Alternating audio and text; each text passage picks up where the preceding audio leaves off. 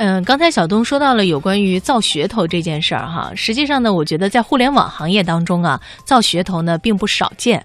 比方说，我们好多年前就说丁磊养猪的这件事儿，嗯，当时呢总觉得是个玩笑话，而且很多年之后吧，一直也没见一头猪出笼、出栏、出栏，对对，猪应该叫出栏哈。啊，一头猪都没有见着。但是现在呢，人家这网易的猪终于来了，而且还还还挺贵哈、最近三天呢，网易把三头互联网猪，哎呀，我就觉得这个猪跟互联网呃，互联网已经变成形容词了。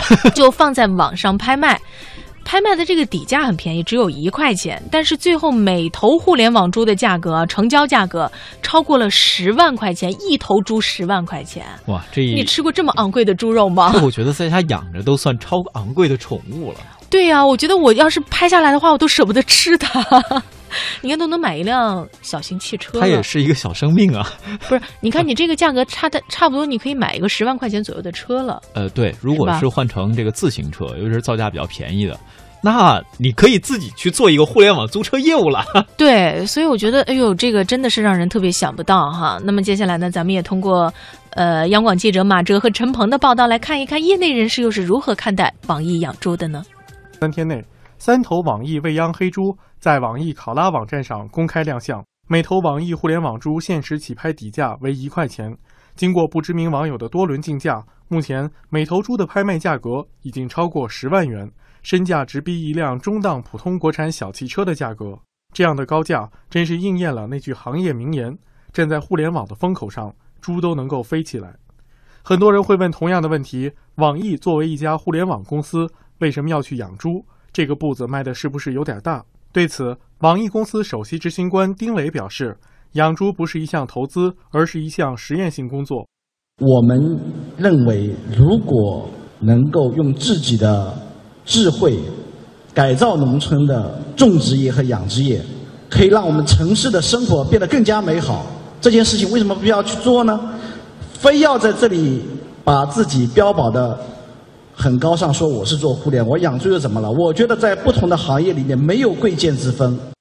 在刚刚结束的第三届世界互联网大会上，丁磊高调地给自己的网易互联网猪做起了广告，并表示网易的两万头猪最晚今年十二月就可以对外公开发售。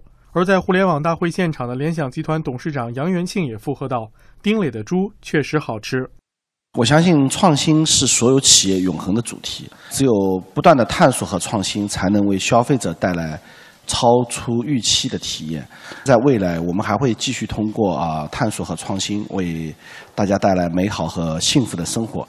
再打一下广告，我们的猪十二月份可以在我们的电商平台上买到了，对吧？所以大家不用翘首企盼，而且呢，我也会把整个养猪的过程啊直播给大家看啊，谢谢。好，下面请杨元庆先生。我我可以先证明一下啊，这个丁磊的猪的确是好吃。由此可见，这次网易互联网猪的拍卖更像是互联网猪大规模上市前的一次预热，一个广告。不过，拍出瞠目结舌的每头十万元的价格，也可能是一柄双刃剑。一方面确实提高了关注度，另一方面是让普通消费者望而却步。因为目前市场上的黑猪肉零售价格每斤只有二十元到三十元。采访中有消费者直言，或许网易猪肉的品质确实高于普通猪肉，但自己不会购买。整个活动看起来更像是一次商业炒作。网上说他一头猪肉大概要十万块钱以上，我想想，一头猪最多也就几千块钱吧，应该有十倍都不止。你想想，一个猪肉怎么会卖这么高的价格？大多数老百姓都消费不起吧？你觉得他在网上通过拍卖这种方式，怎么看这样一个手段呢？就是为了博眼球啊，博他的一个知名度嘛。商家的炒作，他根本不值这么多钱。觉得一般老百姓不会去购买肯，肯定不会。互联网行业专家向立刚同样认为，互联网加农业的探索路径应该是让农产品的品质更有保障，生产效率更高，而不仅仅是一个噱头或者是一个概念。互联网和农业，我认为并不远啊啊！但是这个和网易养猪是没有多大的关系。